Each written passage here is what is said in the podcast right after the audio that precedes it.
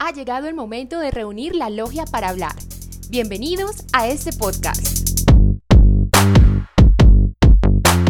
Innecesarios, lo que nadie pidió escuchar.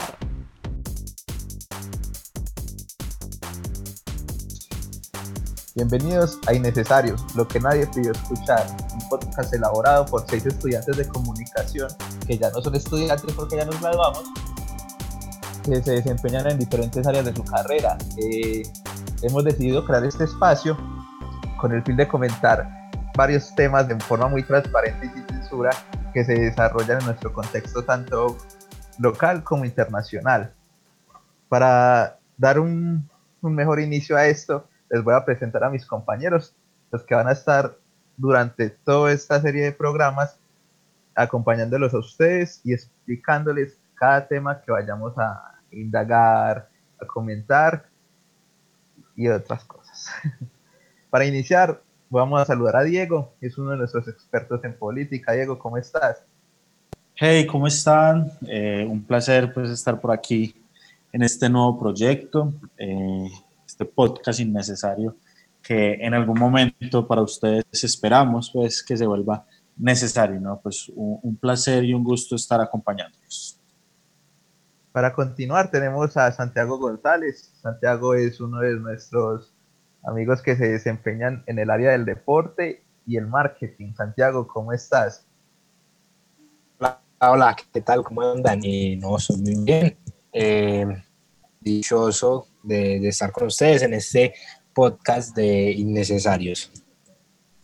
Y cómo no presentar al tocayo de Santiago, pero este es de apellido Rendón, un experto en música urbana y otros géneros musicales. Le encanta la literatura. ¿Cómo estás, Santiago? Bueno, Luis, un saludo para vos, para todos. Eh, siempre es bueno participar como este, de este tipo de espacios donde, donde podemos como demostrar qué tan innecesarios son unos y qué tan necesarios son los otros. Entonces, pues, eh, nada, con toda la disposición y esperando que, que, sea una experiencia muy chévere para todos, tanto para nosotros aquí eh, desde el panel como para, para quienes nos escuchan. Como no, Santiago, y también está el que está en el máster, el que dominas. ¿Cómo estás, Carlos, desde su tía Caldas? Entonces, ¿qué Lucho? ¿Cómo vas? Yo por acá bien, feliz pues con empezar este nuevo proyecto. Realmente pues no soy experto en nada, pero trataremos de tocar los temas un poquito eh, bien, pues un poquito medio profesional, siendo pues innecesarios. Como todo buen programa, tenemos nuestro negro, pero también tenemos nuestra voz femenina que el día de hoy no nos acompaña, pero es una mujer muy inteligente que nos aportará en todos estos programas y esperamos la puedan conocer pronto. Ella se llama Alejandra Londoño. No siendo más, vamos a dar inicio al tema de hoy que toca como nuestro contexto más presente, que es una pandemia mundial. Cómo nos, nosotros vivimos el coronavirus en nuestro país. Hoy nos decidimos a mirar varias actividades que podemos hacer durante la cuarentena en nuestras casas, aparte de lo que es lo laboral y lo educativo. No sé qué otras actividades hay en casa. Eh, por ejemplo, yo, por ejemplo, yo eh, me he dado tiempo como a la jardinería. Es un tema muy chévere, muchachos, porque, a ver, principalmente sirve para desestresar y este encierro es como que muy muy, apres, muy aburridor estar acá después de que era uno de los que tanto salía iba a caminar a diario. Eh, ¿Qué tal ustedes? Les cuento pues que la jardinería, aparte de desestresar a la persona, aporta al medio ambiente. Mirar la forma como germina una planta es muy chévere. Pero yo quiero saber ustedes cómo están pasando su cuarentena, qué actividades están llevando a cabo en este tiempo. Vamos a empezar con Santiago Rendón. Contanos vos qué estás haciendo por estos días, aparte de laboral.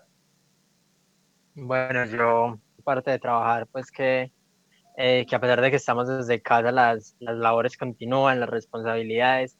Eh, pues sigo con una práctica que siempre he tenido, que es la lectura, pero que por temas laborales justamente había descuidado mucho en el transcurso de este año.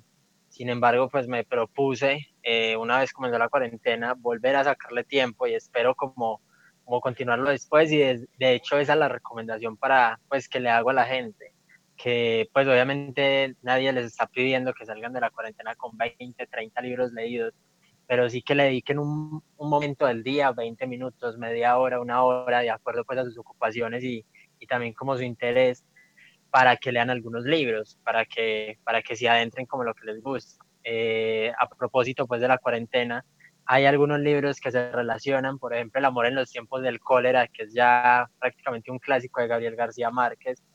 Eh, cuenta mucho eh, sobre cómo era y cómo el cólera influyó en las relaciones en aquellos tiempos. Recordemos que el cólera eh, pues es una enfermedad que cada año mata entre 21.000 y 140.000 personas alrededor del mundo y que pues en esos tiempos afectaba mucho más a las poblaciones. Aparte de García Márquez, eh, Daniel Defoe también llegó a sacar un libro que se llama Diario del Año de la Peste y cuenta cómo se vivió eh, la Gran Plaga de Londres, que fue alrededor del 1660 más o menos, en este momento se me va el dato, eh, pero sí fue una enfermedad que mató a unas 100.000 personas en Londres, que era la cuarta parte de la población. Y hay otro que es La Peste, que es de Albert Camus, que habla eh, de una plaga que se dispersó por Argelia. Entonces, pues son recomendaciones. Sin embargo, pues está la gente que por estos días lo que menos quiere leer es temas de pandemias. Entonces, pues ya sí se pueden acercar como más a sus gustos. Eh, no sé, está la literatura más romántica, están las historias, las crónicas, las novelas, ya es como de acuerdo al gusto de cada quien, sin embargo me parece como una práctica eh, bastante aplicada y bastante recomendable por estos días. Y aparte Santiago, mira que ya van 45 días de cuarentena nacional en Colombia. Yo creería que es bueno que las personas que nunca se han arrimado a un libro aprovechen este tiempo. ¿Qué decís vos? Sí, claro, y más que pues hemos sido de por sí un país que lee poquito, eh, pero que de a poquito se va como trabajando en eso y esto es como una época ideal y más que hay gente que ya se está desesperando en la casa, entonces pues qué mejor manera que, que buscar una buena historia. Excelente, ojalá todos nos dediquemos a leer por lo menos El Caballero de la Armadura Oxidada, que no nos toma mucho tiempo. Carlos, ¿qué has hecho durante estos 45 días de cuarentena nacional? Parce, pues a ver, les cuento. He estado un poquito desjuiciado con la lectura y realmente pues al principio me sentía mal porque no estaba, digamos, instruyéndome de cierta forma, pero me di cuenta que hay algo más importante que eso y es el encuentro consigo mismo. Eh, durante la cuarentena he tenido tiempo como de redescubrirme pues he acogido como ciertas prácticas como el vegetarianismo que me ha gustado, el ejercicio y siempre estar como, como bien con mi cuerpo y también pues de esa exploración pues que ya pues también es otro tema. Entonces eso básicamente lo que, lo que he hecho en esta cuarentena. Además es una forma de preparación para digamos ese cambio socio eh, y económico-cultural que viene. Recordemos pues que durante todas las pandemias siempre eh, después de estas, de estas eh, ha habido un cambio. Digamos, por ejemplo, cuando ocurrió lo de la peste negra, las bancas cayeron, como está pasando en este momento, y digamos que los paradigmas sociales tuvieron que adaptarse a ese nuevo mundo. Entonces, digamos que esta forma de vida que estoy llevando durante cuarentena es una forma como de, de sobrellevar esas nuevas prácticas que habrán después de esta pandemia. Carlos, y ya que nos mencionas el vegetarianismo, ¿cómo iniciaste la práctica? ¿Cómo decidiste entrar en este nuevo mundo? Pues a ver, inicialmente yo dije, eh, voy a ser vegetariano durante la cuarentena, pero me ha gustado pues esta práctica y la verdad es que quiero seguir en esto, pues me, me gusta, me gusta mucho estar así. Así es, entonces durante la cuarentena no solo tenemos tiempo para la lectura, sino para el encuentro con, con nosotros mismos. También podemos escucharnos y pensar en qué más hemos en qué podemos profundizar, en qué podemos mejorar. Pero no hablemos más, démosle paso a Santiago González. ¿cómo ha llevado estos 45 días de cuarentena? Bueno, no, en la cuarentena pues me he dedicado a hacer diferentes eh, actividades aparte de, de trabajar. Eh, estoy haciendo un curso, me dedico a hacer ejercicio, eh, juego en Play demasiado. Estoy buscando ocuparme, pero les vengo a hablar de una actividad que no resulta para nada despreciable durante estos días y es el sexting.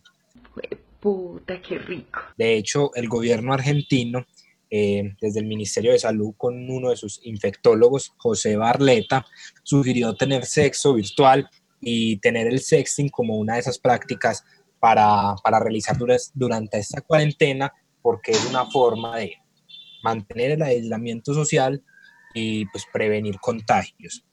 Esto yo creo que funciona mucho a las parejas que, que no conviven juntas porque digamos es una forma de mantener, qué sé yo, la llama encendida, eh, también para ambos es una forma de, liberar el estrés que produce el, el confinamiento eh, en este tiempo. Entonces es algo muy, muy importante que yo creo que no se debe echar eh, en saco roto.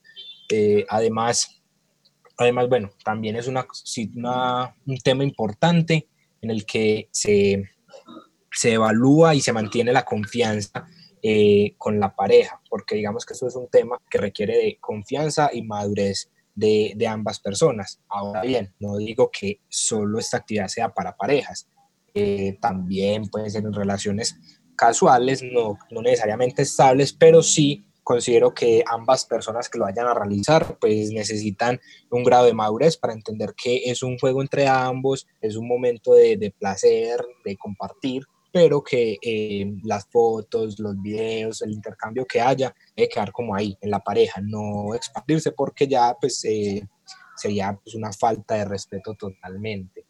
Eh, dentro de eso, creo que también lo hemos aplicado durante esta cuarentena, no solo yo, sino varios de este panel, y me imagino que un montón de gente, y les, pues se lo sugiero, si no lo han hecho, practíquenlo y, y miran a ver cómo les va. Y es verdad, yo también lo recomiendo. Hay formas de hacerlo más innovador con aplicaciones que hacen que las personas hagan retos antes de enviarse fotografías o videos es una práctica muy recomendable. No sé los muchachos qué piensan al respecto de esta. Es importante y yo creo recalcar aquí algo es que tengamos mucho cuidado ya pues con el cuidado de nuestra imagen, por ejemplo, que no que al menos lo guardemos en un lugar seguro eh, y no nos pase como un día nos pasó con Luis Ángel en la universidad, que le vimos su sexting eh, en el computador. Entonces, eh, esto es importante pues que sepamos dónde guardarlo y además para que no se haga público y solamente lo, se envíe, por ejemplo, a las personas que se le tiene esa confianza y podemos confiar en ellos que no va a ser público, pues no se va a hacer un escándalo sexual. Permanece con nosotros porque aún podemos ser más innecesarios. Como dice el body, eso requiere de madurez, eh, también precaución por parte de ambas personas y, bueno, no, nos cuentan cómo les va con eso. Continúe Luis. Eso sí, apunten, cuando hagan respaldos en tu computador, recepciones de eliminar ese tipo de cosas. No lo, dejen, no lo dejen por ahí a la intemperie. Pero Diego, ya que tomaste la palabra, contanos qué estás haciendo durante esta cuarentena, aparte de trabajar, aparte de la lectura, aparte del sexting. Sextime, sextime. Sexting, Lucho. Eh, yo creo que es. El sextime.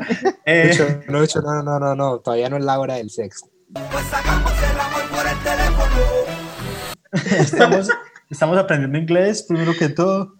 Eh, también estamos leyendo, trabajando, como lo decís, pues haciendo como varias actividades, eh, dedicando mucho tiempo al trabajo.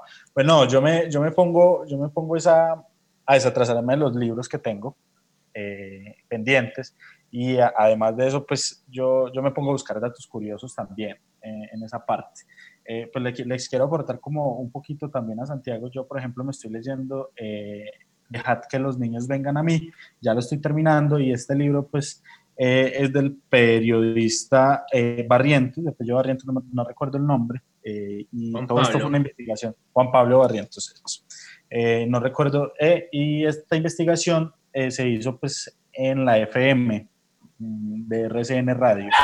Todo esto aquí la perrita está ladrando también y ayudando en esto. Pues eso es lo que hacemos desde casa, yo creo. Y pues creo que no va a dejar porque quiere jugar, pero habla mucho sobre la pedrasta en la pedraste en la, Pedraste. en la iglesia, en la iglesia católica, sobre todo aquí en la ciudad de Medellín. Hay muchos casos aquí en la ciudad y en Antioquia. Creo que es uno de los departamentos que él más. Eh, otras cosas, pues, que, que les, estaba, les estaba diciendo que busco datos curiosos, por ejemplo. Uno de ellos eh, es que el estadio At- Atanasio Girardot, por ejemplo, aquí en Medellín, estamos pues desde Medellín, aquí desde casa, eh, se construyó eh, todos los presos de la cárcel, la ladera en ese tiempo, que la ladera eh, queda, ahora es el ITM, por ejemplo, esa cárcel ahora es una universidad y queda en la Comuna 8 de la ciudad. Es un ejemplo. Y otro, eh, por ejemplo, de Bogotá, ya la ciudad capital de aquí de Colombia, eh, es que es una de las ciudades eh, capitales, es la tercera capital más alta de Sudamérica, por ejemplo, después de la, de la Paz y Quito, que son como las más altas.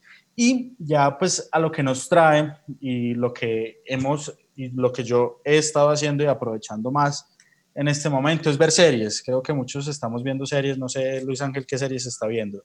No, pues ya perdí la cuenta. En este momento estoy viendo una que se llama Sunderland hasta la muerte. De un equipo de. Se puede decir que era un equipo de mediana tabla en la liga inglesa, pero eh, qué vergüenza, han descendido dos veces seguidas. Eso da una putería verlo. Son descaradamente malos. Sin vergüenzas.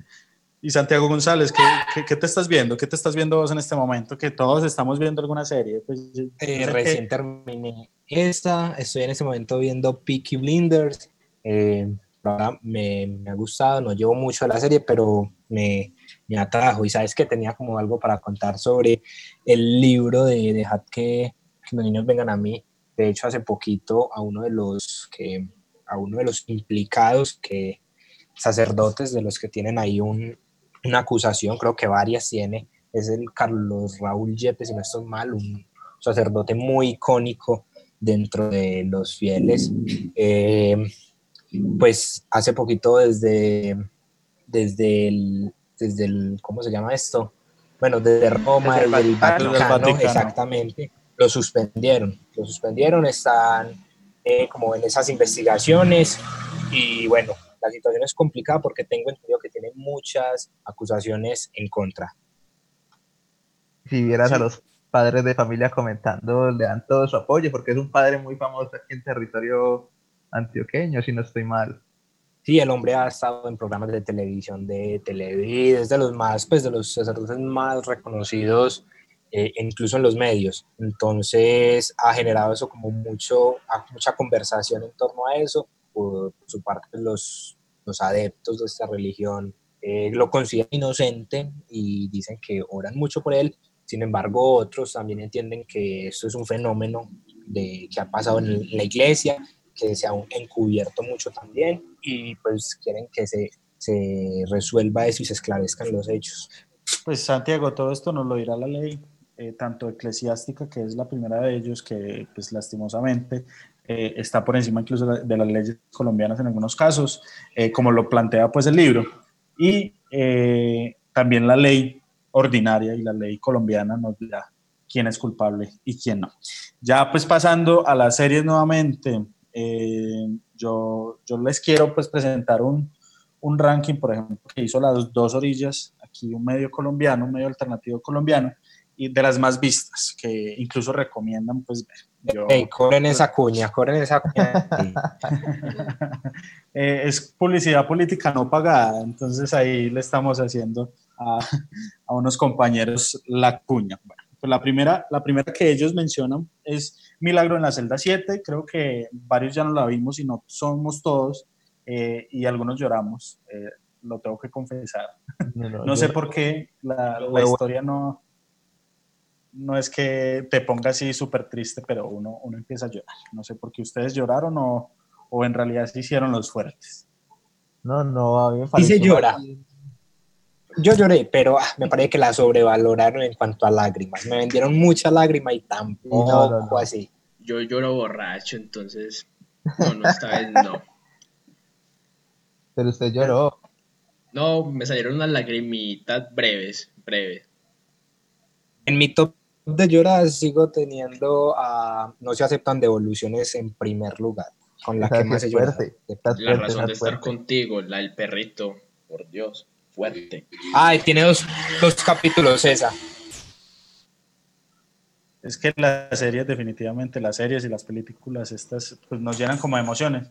Y tiene que ser una muy, muy buena, pues, que, que el director sepa cómo hacerlo para poder eh, generar estas emociones, por ejemplo, de lástima.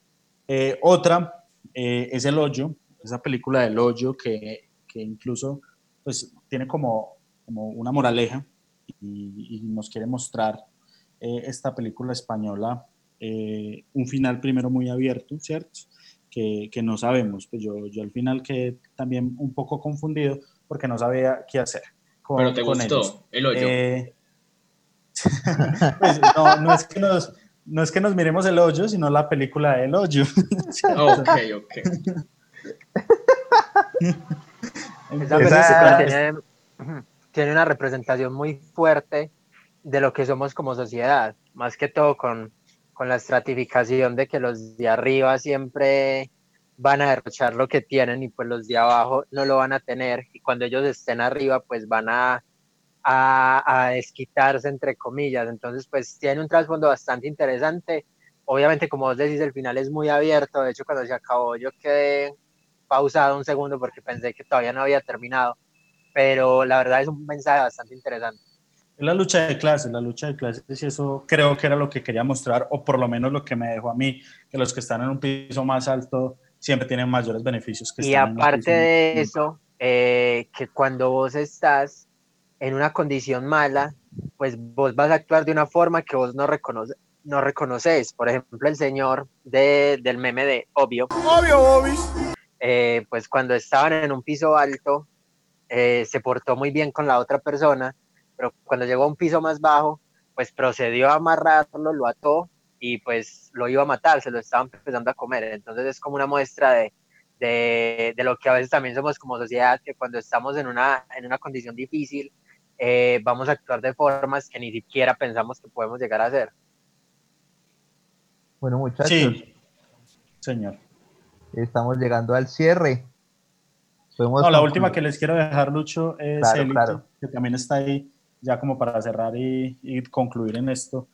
Eh, está en el ranking, no es de las primeras, pues, pero otra es Élite, es de esto, este drama adolescente, que uno se pregunta, pues, estos muchachos, uno tiene que ser rico, pues, para cometer tantos delitos, o, o no sé, no sé No, no, qué pero pasa, ese, pero- ese bachillerato fue muy, ¿cómo se dice? Lo disfrutaron, lo disfrutaron. Vale la fue un pena. bachillerato locos, creo. Con este ¿Cómo? expósito ahí, todo vale la pena. Uh, ese bachillerato fue de otro nivel. Sí, Lucho, y este pues es el último, ya hay varios, pero son como los, los que más se han visto y, y creo que mm, quiero que nos dejen pues aquí, nos hagan saber cuáles son las series que, que, que se han visto, cuáles nos recomiendan y cuáles son las películas también que nos están recomendando, sobre todo en Netflix porque no tengo otra plataforma legal para hacerlo. Sería bueno que nos comentaran porque hay muchas que no conocemos de Netflix, sino como las más comerciales. Eh, no, no dando paso más, eh, queremos agradecerles por acompañarnos hoy a escuchar este podcast. Pueden compartirlo con sus amigos, podemos concluir que podemos estar en casa, hay demasiadas cosas para hacer, no nos desesperemos, tampoco se llenen de actividades. También es un tiempo de descanso, de encuentro con ustedes mismos intenten, aparte de estas nuevas actividades que les hemos compartido, buscar otras. Hay muchos cursos gratis en Internet, los cuales pueden continuar, pueden aprender mucho de sus carreras o para renovar sus conocimientos. Les invitamos a seguirnos en nuestras redes sociales, innecesarios, en Instagram y en Twitter. Además, en la plataforma digital de Spotify, que Carlos nos dirá cómo los pueden compartir con sus amigos. En Spotify nos pueden encontrar como in espacio innecesarios Y pues si pueden escucharnos como lo dijo Lucho y ojalá les guste pues todo lo que estemos subiendo.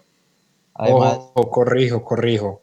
En Instagram nos encuentran como arroba in-necesarios. Excelente, Santiago, muy atento. En, Eh, en Twitter también nos encuentran igual, in-necesarios. Los invitamos al próximo programa en donde comentaremos sobre un tema muy importante que también está aportando en este momento a la cuarentena, y es la educación virtual, cosa que muchos ya están desarrollando y otros se vieron forzados a practicarla. También conoceremos si estamos a la altura de una de estas, de estas dinámicas en el- a nivel educativo en Colombia, que todavía tenemos modelos pedagógicos muy obsoletos. Él nos acompañará Wilmar Andrés Martínez, es un conocedor de los modelos pedagógicos que se han llevado a cabo en Colombia y es un crítico de la educación en Colombia. Esto es Innecesarios, lo que nadie pidió escuchar. Hasta la próxima. Así termina Innecesarios. Síguenos a través de Instagram y Twitter como arroba in-necesarios y encuéntranos en Spotify como Innecesarios para seguir todos nuestros contenidos. Somos Innecesarios, lo que nadie pidió escuchar.